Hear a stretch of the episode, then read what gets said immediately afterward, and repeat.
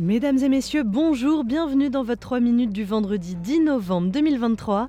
Marianne Murat en ce dernier jour de la semaine au micro de SBS French News. Si vous faites partie des millions d'utilisateurs Optus en Australie, alors vous avez reçu un email. Le géant de la téléphonie mobile s'excuse pour la panne générale du 8 octobre. Pas de remboursement ni de compensation financière comme cela leur avait été réclamé, mais 200 gigas de data supplémentaires étalés sur plusieurs mois. Ce n'est pas assez pour l'opposition qui blâme plus largement le gouvernement des différentes failles technologiques. On écoute Peter Dutton.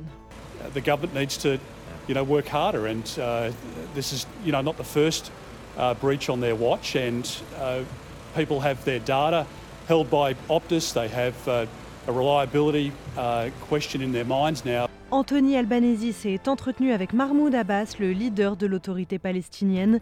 Le Premier ministre australien a condamné l'attaque meurtrière du 7 octobre. Il avait déjà discuté avec le Premier ministre israélien Benjamin Netanyahou la semaine dernière. Anthony Albanese euh, en a profité pour rappeler que l'Australie est en faveur de la reconnaissance de deux États, Israël et Palestine, pour résoudre le conflit. Mahmoud Abbas lui a répondu que Israël est en train de commettre un génocide et que l'État de Palestine devait être reconnu au plus vite et qu'il était hors de question qu'Israël assure la sécurité dans la bande de Gaza après la guerre. Dans le même temps, la Maison-Blanche annonce qu'Israël va mettre en place des pauses quotidiennes de 4 heures de ces bombardements dans le nord de Gaza pour permettre aux civils palestiniens de fuir les combats. Deux couloirs humanitaires vont être ouverts. D'un point de vue sémantique, Israël insiste sur le fait qu'il ne s'agit pas d'un cessez-le-feu, mais d'une pause humanitaire. Et pour cause, la situation sur place est catastrophique, comme l'explique le directeur des urgences du programme alimentaire mondial des Nations Unies.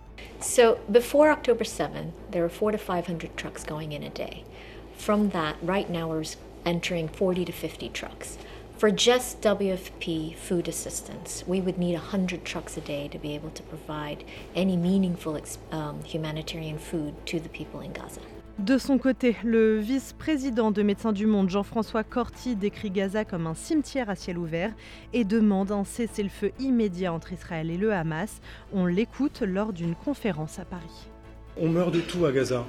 Euh, on meurt de blessures graves, on meurt de brûlures, on meurt euh, d'écrasements liés à des destructions d'immeubles par centaines.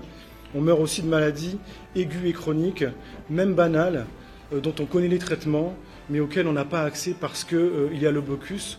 On meurt de complications euh, liées à des euh, accouchements difficiles. Enfin, on meurt dans la douleur, sans antalgique et sans anesthésiant. De fait, Gaza est devenu un cimetière géant à ciel ouvert. C'était le 3 minutes du vendredi 10 novembre. Merci beaucoup de l'avoir suivi. Je vous souhaite de passer un excellent week-end. La semaine prochaine, vous retrouverez Léo Roussel pour vos bulletins. Bonne journée, messieurs, dames. Au revoir.